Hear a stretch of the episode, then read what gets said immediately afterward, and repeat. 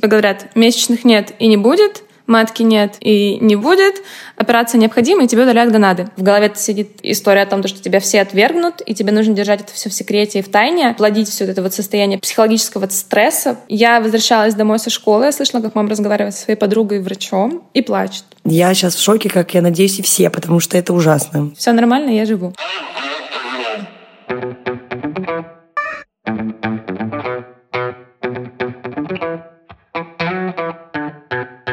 Привет, это подкаст «Раздвиньте ноги», и сегодня с вами я, ведущая этого подкаста. Меня зовут Оля Крумкач, и я врач-акушер-гинеколог.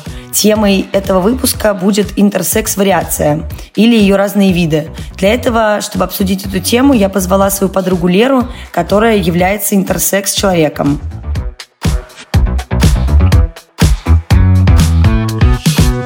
Учитывая то, что сегодня мы будем говорить о разных секс-вариациях, я хочу всем напомнить, что, наверное, многие слышали такое определение, как гермафродит, и вообще это какой-то выдуманный как будто бы персонаж, который просто сам себя оплодотворяет, и вообще это не имеет ничего общего с интерсексом.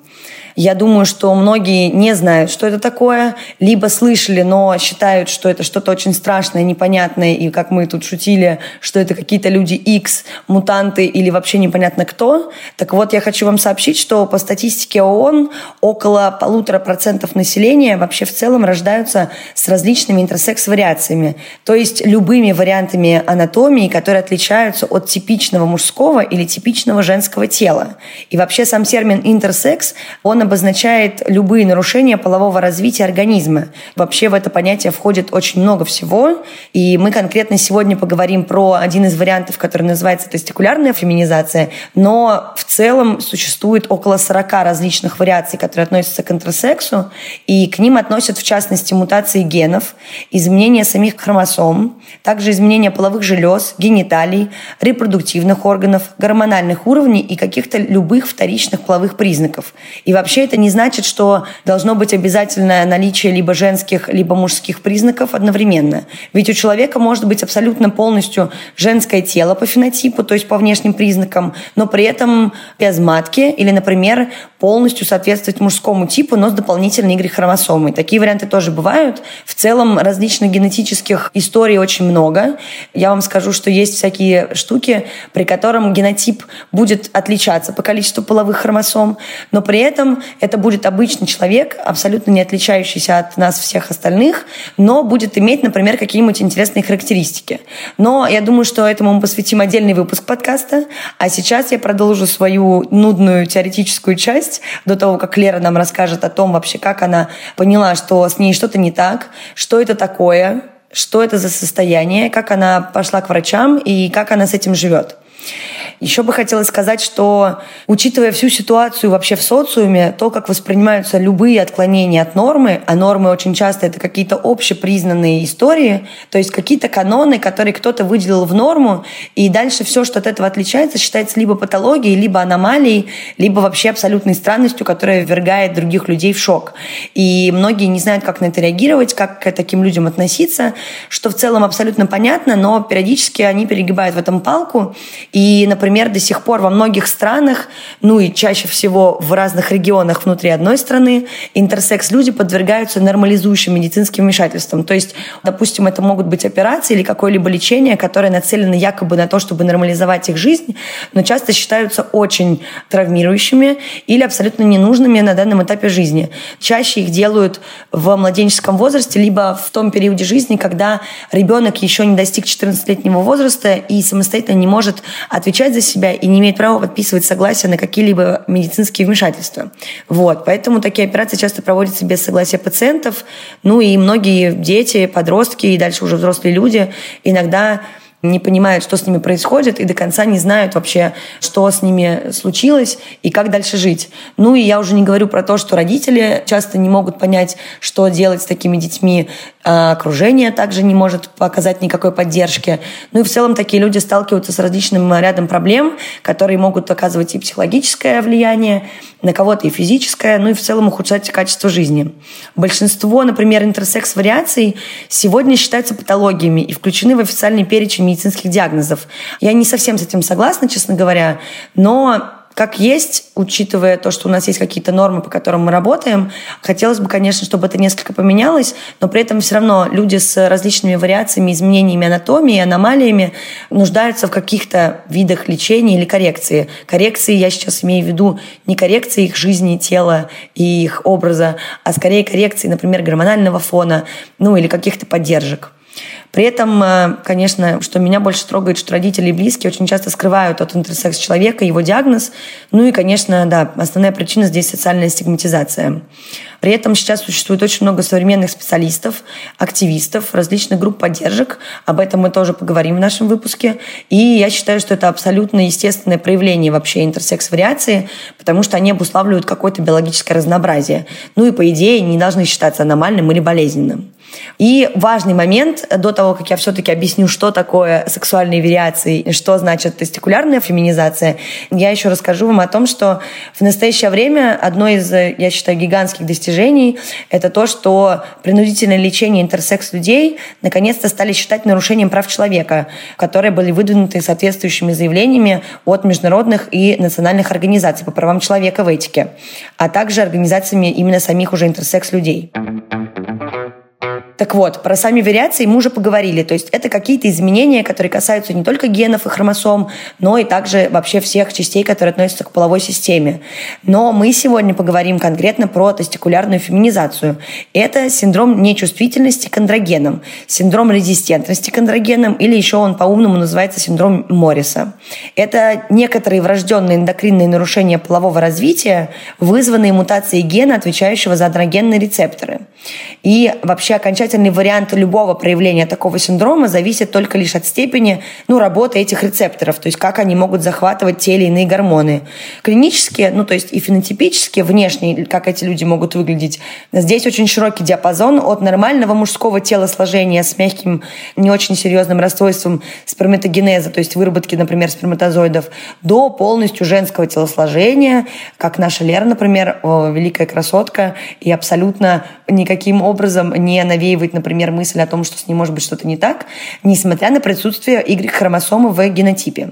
Я напомню, да, что наш генотип — это 46 хромосом, и две половые — это либо XX, что говорит о женском генотипе, и XY, что говорит о мужском генотипе. Вообще бывают разные формы, как обычно. Отличаются эти формы тестикулярной феминизации по степени маскулинизации гениталий, то есть по внешнему их виду. Есть синдром полной нечувствительности, легкой нечувствительности и частичной нечувствительности к андрогенам. Пока что не изобретено ничего, что может корректировать эту неправильно функционирующую рецепторную систему, которая отвечает за работу андрогенов. Но скажу вам так, что вообще это происходит из-за того, что наблюдается мутация гена AR, которая как раз виновна виновник всего торжества, поэтому пока что врачи могут предложить только симптоматическое лечение для таких людей, что в целом уже хорошо, но главное просто здесь не перебарщивать, и важным аспектом является выбор лечения, выбор врача и вообще вся система наблюдения за собой. Мне кажется, я провела достаточный экскурс э, в мир сексуальных вариаций, и теперь я просто отдаю слово Лере, и она нам расскажет вообще, как так получилось, как она узнала, что она интерсекс. В общем, расскажет свою историю. Да, всем привет, меня зовут Лера, я интерсекс, мне 25 лет, и самое забавное, что интерсексом я себя начала считать последние два года. До этого я просто не знала, что это такой термин существует, что он значит. Наверное, стоит начать с того, как я узнала об этом всем. Когда было 14 лет, мама спрашивает, у тебя есть месячные? Ты говоришь, нет а у твоих одноклассниц есть месячные? Я говорю, да. И начинается небольшая паника в семье. Мама начинает обзванивать всех врачей, всех знакомых, почему у моей дочки задержка в месячных, почему она до сих пор не становится женщиной. И тебя резко начинают осматривать все врачи. Когда нет хороших врачей, тебя отправляют э, в город побольше, потом еще в город побольше, и пока ты не добираешься до Москвы. Как Оля уже рассказала, эта тема очень табуирована в России, и в России тебе ничего не говорят. Тебе говорят, месячных нет и не будет, матки нет и не будет, операция необходима, и тебе удаляют гонады. Ты ничего не понимаешь 14 лет. Мама плачет, у нее истерика просто каждый день. Ты ложишься на операцию, И все, тебя сажают на гормональную терапию. А дальше ты живешь. Сразу хочу заметить, мы вам просто напоминаем о том, что нормальная менструация должна начаться до 16 лет. В любых других случаях, если до этого никаких проблем со здоровьем у девочки не наблюдалось, стоит обратиться к гинекологу, потому что норма – это наступление первой менструации, или как она правильно называется, менархии, до 16 лет. Лера рассказала про операцию, мы подробнее поговорим об этом попозже, но чтобы все понимали, о чем мы говорим, Канада – это половые зачатки, которые, грубо говоря, не опустившиеся в малый таз яички, да, то есть то, что обычно бывает у мальчиков, и часто бывает такое, что, например, даже у людей с полным креатипом по мужскому типу и фенотипом тоже, они не опускаются сразу после рождения, а так как у нас идет некоторая мутация, и это является сексуальной вирилизацией, то здесь идет э, устройство того, что гонады остаются остаются в брюшной полости, это не яичники и не яички мальчика. И если их вовремя не удалить, обычно это происходит в условный момент пубертата и полового развития, то они со временем могут превращаться сначала в кисты, что не хорошо для организма, а дальше могут магнилизироваться. Это значит, что они могут переродиться в раковые опухоли. Поэтому их удаляют. В России, к сожалению, очень часто эти операции делают без осведомления родителей. Либо родители об этом могут знать, но они не рассказывают об этом детям. Это такая одна из проблем, которая сопровождает бывает страны, в которых есть вот такие вот табуированные истории и социальная некоторая ответственность, которую люди зачем-то на себя берут, не спрашивая людей, с которыми реально эти проблемы происходят. Лер, вот ты сказала про операцию. Расскажи, пожалуйста, как ты себя вообще чувствовала и что произошло. То есть ты прошла все эти обследования, угу. да, стало понятно, что что-то не так. Да, на самом деле, наверное, это звучало немножко сложно. А, расскажу по пунктам. У тебя берут кровь на кариотип, как Оля сказала, определяют у тебя набор твоих хромосом да. XX или XY. И дальше тебя отправляют на все УЗИ, осматривают наличие матки, наличие яичников и отправляют в больницу. Вопрос, делать операцию или нет, он вообще в принципе не стоит. Говорят просто за сколько. Просто иди и делай. Да. А что там уже никого не волнует. И самое отвратительное, что они говорят пациенту, который лежит в этой больнице, что с ним происходит, потому что 14-летний ребенок. И операцию стараются сделать как можно раньше. После 14 лет нужно брать согласие согласие ребенка. А ребенок может быть против. Соответственно, всех родителей пушат к тому, чтобы там, в 13, в 13,5 лет гонады уже удалили. Как это работает? Гонады, Оля уже сказала, что там какая-то химия между мужскими и женскими там, приколами. Я не очень хорошо понимаю. женский прикол.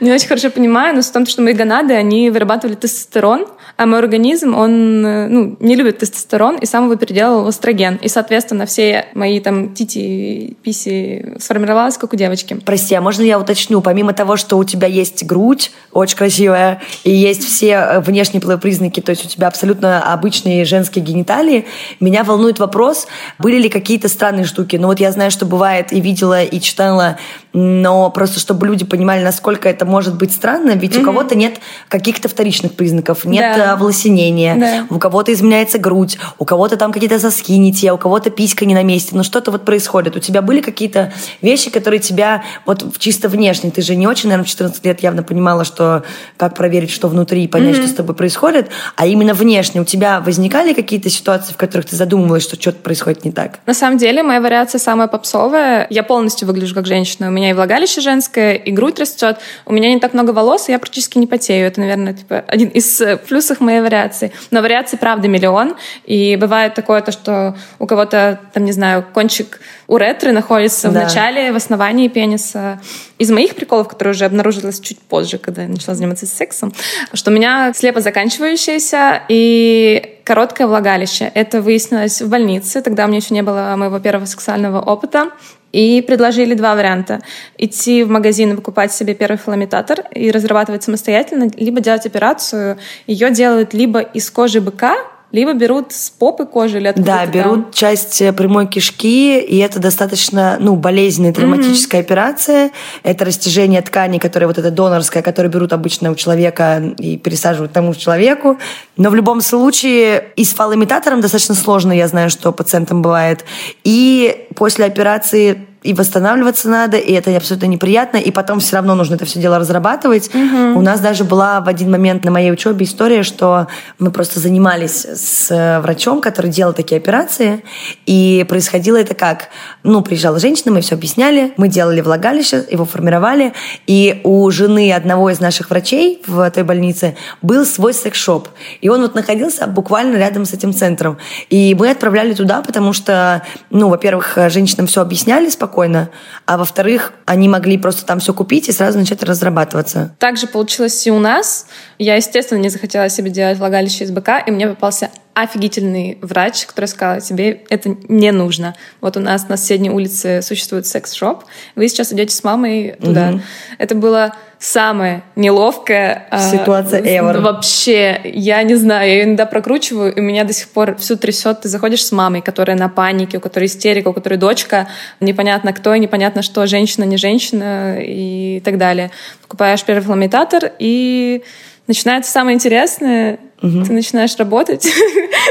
каждый день, а, мазать себя мазью, разрабатывать это все. В какой-то момент я просто поняла, то, что есть более эффективные методы разработки влагалища. вот, потому что как-то я этого не стеснялась, но сейчас у меня появилось много знакомых, которые ну, боялись. И испытывали, да, кучу да, всяких переживаний. испытывали дискомфорт и боялись открыться, и какого-то интима они чаще всего избегали. Я прекрасно понимаю, насколько бывает тяжело и рассказать близким, и признаться себе, потому что вообще в целом мы все достаточно склонны и сравнивать, и сейчас в мире такого количества информации ты думаешь, что у всех все классно, и только у тебя проблемы, а здесь это настолько ну, тяжело, потому что это же и своя идентификация. Я даже не представляю, особенно из-за того, что как у нас сообщество к этому всему относится. Мне, в общем-то, неудивительно, что всем так сложно. Я очень рада, что у вас при этом существует, слава богу, сейчас есть просто все виды поддержки, центры и сообщества, потому что я даже не представляю, как можно без этого справиться. Да, я хотела дополнить. Тебе, когда удаляют гонады, тебя сажают на заменительную гормональную терапию. Тебе выписывают таблетки, которые... Это эстроген, то есть гормон, который мой организм воспринимает. Просто даже если мне давать тестостерон в таблетках, то он его все равно переделает в эстроген. И, соответственно, мне ударили гонады, тестостерон перестал вырабатываться, и мне посадили на эстроген. Соответственно, это не мой гормон. И с этим возникает очень много проблем, там, начиная от болезни груди, постоянных перепадов в состоянии, в настроении и изменений тела. Очень тяжело контролировать это все. Это такой вечный ПМС, мне да, кажется. Да, это вечный ПМС. И самое отвратительное, что как только мне сделали операцию, посадили на таблетки, две недели плюс 10 килограмм. То есть это происходит вот так по щелчку. И там буквально два года назад меня посадили на новые таблетки, потому что их все равно нужно менять, потому что организм привыкает к этим угу. гормонам. Это делается просто для того, чтобы не было рака груди, но каждый раз это очень сильный стресс для организма, и он начинает по новой все это переделывать. Два пункта, которые я очень хочу отметить сейчас, то, что эту операцию можно было избежать и не делать, просто каждый год делать чекап на рак, и если все окей, то ты продолжаешь, если какая-то опухоль не появляется, то ты можешь спокойно существовать с этими гонадами. Соответственно, гормонов не нужно, и мой организм справляется, делает все как нужно. А второй момент, как реагировали на это все врачи. Первая фраза была «придумай себе историю, как у тебя идут месячные, носи с собой прокладку, и Боже, это что, серьезно? Это серьезно. Я всю школу носила свою прокладку для того, чтобы в случае чего помочь девчонкам. Да, это вот такая вот Ребят, система. я слышала историю Леры, мы это обсуждали просто не так подробно. Я сейчас в шоке, как я надеюсь, и все, потому что это ужасно. Мы с тобой еще обнимемся раз десять, но это очень-очень странно. Но это прям мне иногда просто, мне больно за то, что у нас вот так это происходит. Но сейчас я вижу, как меняется подход врачей. Они все осведомленнее и осведомленнее. Если ты там 7 лет назад приходил к эндокринологу, он в принципе не понимал никого, созывал всех врачей из э, клиники, и все долго смотрели на тебя. Сейчас ты приходишь, и тебе говорят, ну, лоханулись, конечно, они что-то гонады ударили. И ты такой, вау, ребят, ну вы лучше, это очень круто. И в том числе этим занимается вообще организация интерсекс-сообщества России. И вообще в каждой стране есть очень плотная комьюнити, которая саппортит друг друга, помогает там в каких-то очень трудных жизненных ситуациях. И сейчас ребята из России каждый год участвуют в конференции и рассказывают все больше и больше об интерсекс-людях, переводят статьи, участвуют в международных конференциях. Ну, то есть работа идет, знания появляются, поэтому мир меняется, это очень здорово.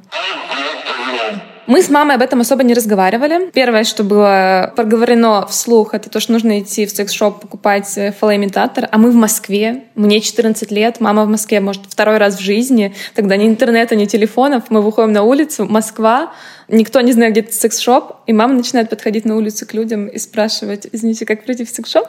Мне стыдно, я краснею, все шарахаются от мамы. В итоге мы с ней там выбрали самый красивый розовый фалоимитатор для меня, и началась моя работа. Ну, наверное, лет семь мы с ней вообще не затрагивали эту тему. Я возвращалась домой со школы, я слышала, как мама разговаривает со своей подругой и врачом и плачет. Но это было очень часто. Мама закрылась, потому что мало того, то, что мне не оказалась никакая психологическая поддержка. Она и маме не оказалась, хотя это, наверное, самое важное, что Конечно. сделать для того, чтобы открыть глаза родителю и сказать то, что все нормально. Такое бывает. И это не смертельное это заболевание, не смертельное, в конце концов. Да. Я просто хочу у тебя уточнить, когда ты это все начала понимать, что самое основное вызывало вот самую, может быть, грусть. Ну вот я просто, мне интересно, потому что я, как акушер-гинеколог, у меня сразу мысль идет в одну сторону, учитывая то, что происходит с органами. Но что было как будто бы на тот момент самым ведомо страшным, что казалось э, невозможным, недосягаемым, и то, что просто тебя, не знаю, уничтожит эмоционально. Или что сама ситуация того, что у тебя есть сексуальная вирализация, ведет за собой кучу проблем и тревог, или, возможно, какие-то вытекающие из этого истории. Если касательно детей, то, наверное, мой подход к этому не изменился там с 10 лет. Мне 25 сейчас, напоминаю. Я детей не хотела и не хочу сейчас, просто потому что у меня другие приоритеты, и, наверное, я не ощущаю себя как хорошая мать. Мне никогда не было об этом грустно. Если появится желание мне завести ребенка, и у меня будет столько времени и денег, чтобы его воспитать и вырастить, то, конечно же, есть куча опций это все организовать очень быстренько, я думаю. Но было больно от того осознания, что у кого-то есть возможность, и он, в принципе, отказывается от этого. Но когда эта возможность теряется, наверное, чуть-чуть это дестабилизирует. Но в тот момент я больше, конечно, боялась остаться одна, что никогда не появится мужчина, который возьмет меня, такую примет. Ну, боже мой, какая ерунда. Все нормально. Мне вообще нравится, что из выпуска к выпуску мы идем про ту тему, которая что... И как бы, да, в общем, да-да-да, не самая великая проблема, а как оказалось со временем.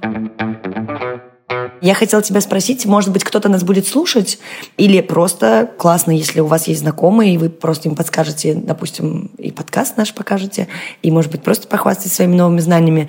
Как в целом, например, искать врача? Ну, то есть это же отдельные специалисты. Я вот смотрела, я понимаю, что есть отдельные, это и детская гинекология с эндокринологией, но просто, может быть, у тебя просто какие-то советы есть, и сразу куда-то ты можешь направить. Ну, возьмем хотя бы большие города в России. Я в Москву, когда попала, я попала в РДК КБ, то есть была ребенком.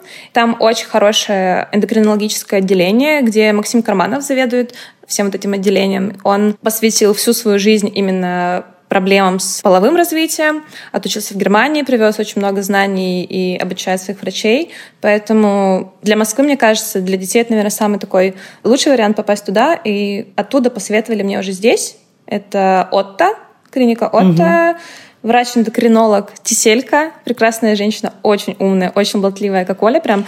Мне кажется, это магия всех врачей. В общем, если вы оказываетесь в Москве или в Петербурге, вам бежать туда.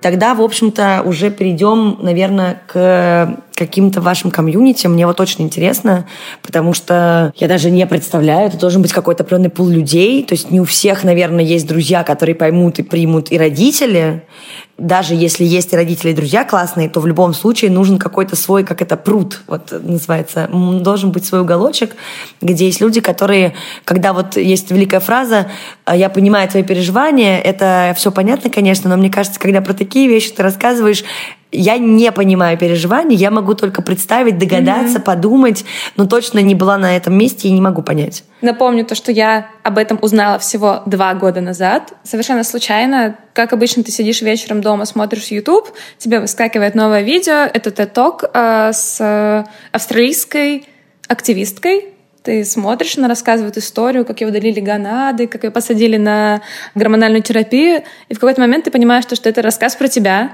Там полностью написан весь этот диагноз, который я не читала, потому что мне было строго-настрого запрещено этим заниматься. Ну, то есть тоже дурочка, могла бы и погуглить.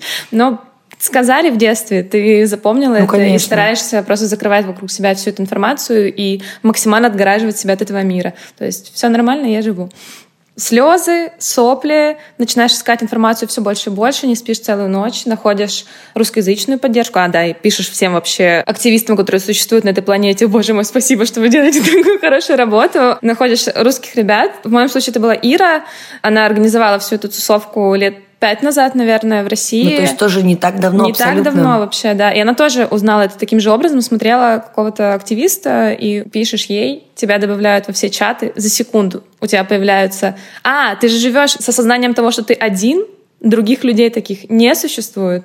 А тебя добавляют в чате, где 15 таких девочек. И то есть, если я могла рассказать кому-то из друзей, что у меня нет месячных, они такие, ну, прикольно.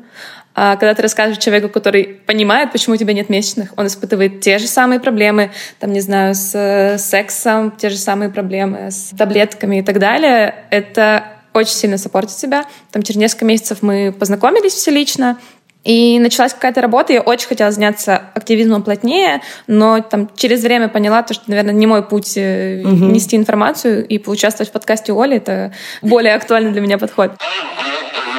Ты мне говорила, что будет интересно поговорить про свое восприятие и как сложно было, наверное, вначале тебе об этом с другими разговаривать, вообще про принятие и реакцию окружающих, то есть вот какой-то такой объемный вопрос. Да, на самом деле это очень интересно, потому что когда ты получаешь информацию, ты начинаешь замечать, что последние 10 лет ты обманывал сам себя. Ты закрывал глаза на свои внутренние проблемы, потому что считал, то, что ну, никто не должен об этом знать. Когда ты узнаешь, я начала очень аккуратно прощупывать почву вокруг всех своих подружек. Я помню, как я за Лине и Полине рассказывала на кухне, они чуть ли не с кулаками на меня кинулись, сказали, как ты так не рассказала нам до сих пор. Когда ты это рассказала, первая реакция была, а в смысле? Мы тут тусуемся постоянно. Я еще при этом, а, ну, все-таки уже училась, начинала работать. Ну, я думала, твою мать, практически, как такое возможно? Но, конечно, это первая реакция, которая просто это про нас скорее, а на самом деле опять мы возвращаемся к тому, что мы просто не можем представить, как э, ты себя чувствуешь в этой ситуации. Ну вот, ты боишься очень сильно рассказать, потому что не знаешь, что ты встретишь себе напротив, в голове сидит история о том, что тебя все отвергнут, и тебе нужно держать это все в секрете и в тайне, плодить все это вот состояние психологического стресса. Глупо. Таким заниматься нельзя. Все слушатели Олиного подкаста, не храните в себе стресс, выплескивайте его, рассказывайте. И да, я решила устроить камин в какой-то день, написала огромный пост, очень долго его перечитывала, плакала, пила вино, курила. Ну, то есть ты не понимаешь, а нужно ли это вообще? Тот момент, когда я выложила этот пост, я поняла то, что это в первую очередь было сделано для меня, для того, чтобы вот эти все мои страхи, они открылись, и постфактум я уже поняла и встретила очень много поддержки, очень много понимания и интереса. Это, правда, безумно интересная тема, о которой никто не говорит. А по факту это может быть ваша соседка, ну, просто которая стесняется и которой также запугивали с самого детства. Но через месяц, через полгода, и до сих пор я получаю сообщения от женщин, которые с таким же диагнозом живут, стесняются, не занимаются сексом, сидят дома, не ходят на свидания, либо они уже замужем, но муж ничего не знает, потому что, ну, бракованные. Но это же не так. Поэтому, мне кажется, это очень важно стараться принять, переставать врать себе. Я до сих пор боюсь. А не ошибку ли я совершила, а не внимание ли я ищу. Но Наверное, нет. Точно нет, абсолютно. Я когда увидела пост, я прям, ну, не буду тут врать, конечно, что я прям прослезилась, но я испытала какое-то потрясение очень хорошее, потому что мы это обсуждали, и я когда увидела, я сразу Лере написала, что прям это супер вообще класс, просто я с тобой, идеально, все здорово. Моя мама среагировала просто. Она мне звонила и спрашивала, Лера, что, тебя найдут, за тобой придут? Ну, то есть, что творится в социуме в нашем в России, то, что все такие вещи, если ты о них говоришь, то все. Не-не-не, ну, это ж правда люди так считают. Ну, то есть, это реальный мир. И любое отклонение от общепринятой нормы у людей, которые там менее осведомлены или, не знаю, как это, более агрессивно настроены, что ли, вообще по-другому воспринимается. И мы даже если будем вот, да, говорить про вот эти операции, которые не так давно запретили, но это, грубо говоря, хотят сделать как лучше, получается хуже.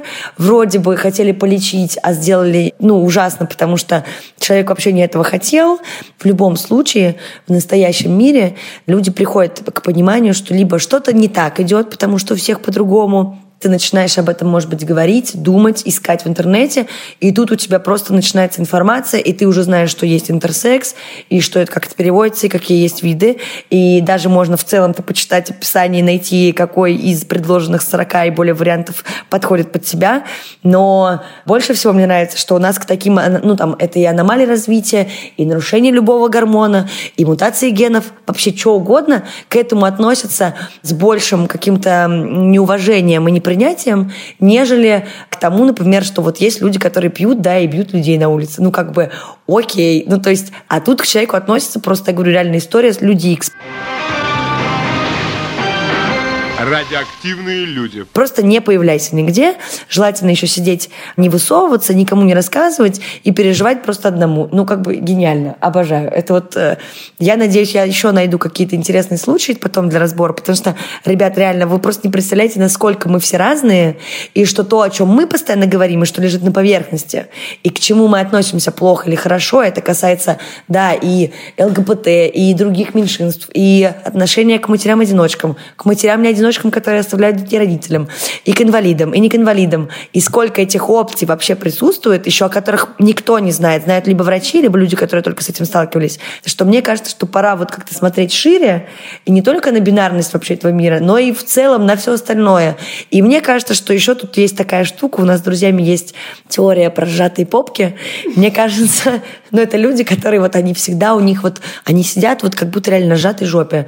Они не могут не пошутить, там не знаю, зная про что-нибудь неуместное, и если они глупо пошутят, скорее всего, они больше никогда не придут в эту компанию, потому что стыдно. Это, я понимаю, как бы, что у этого тоже есть свои ноги, но синдром сжатой попки очень часто мешает жить.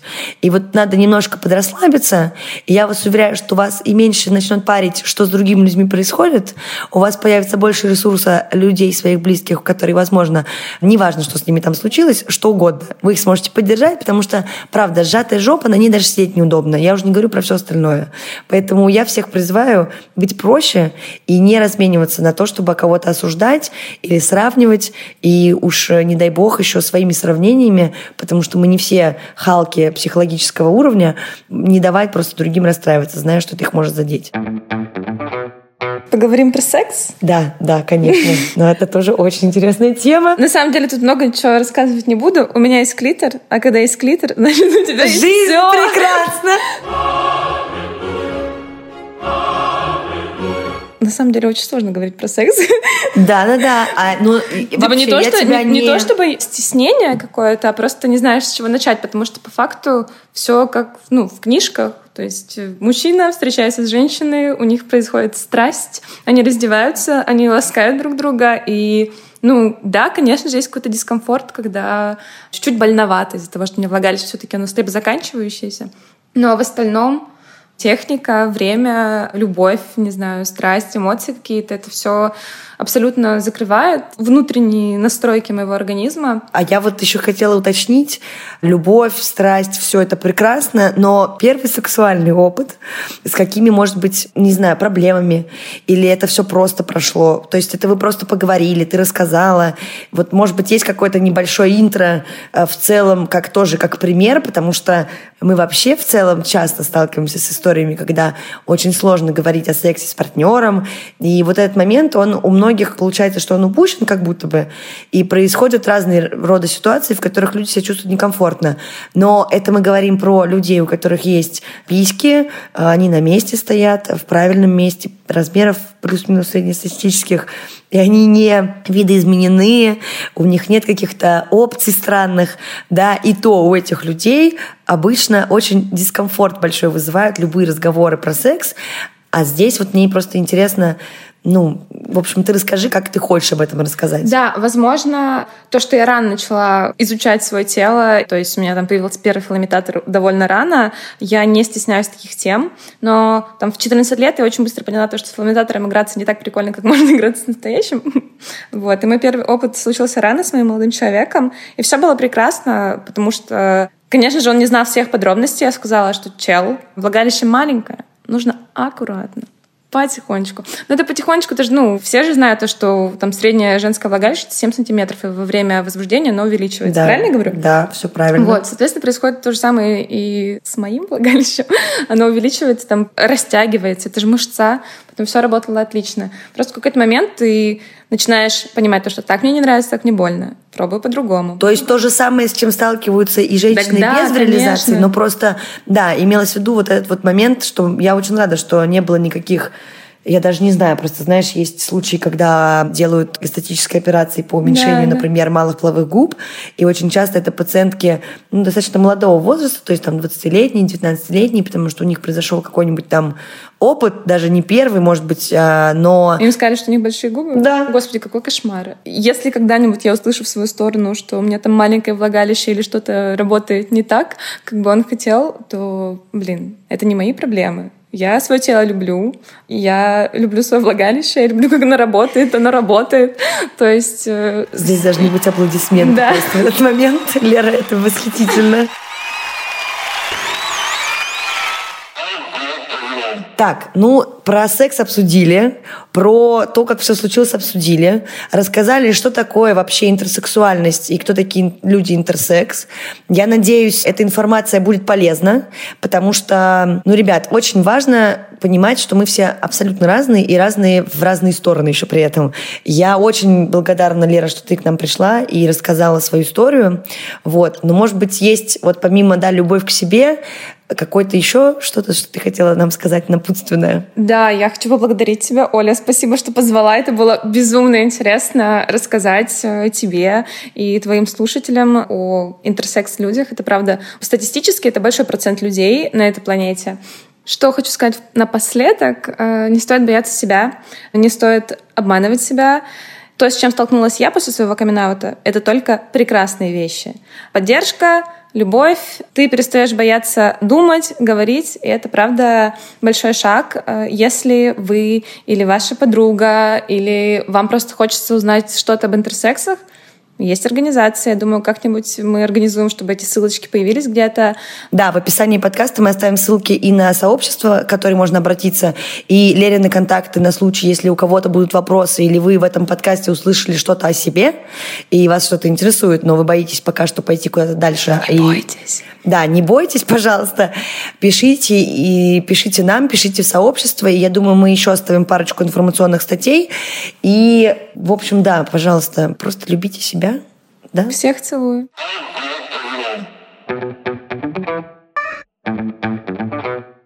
Это был подкаст «Раздвиньте ноги», а я Оля Крумкач, ведущая и врач-акушер-гинеколог.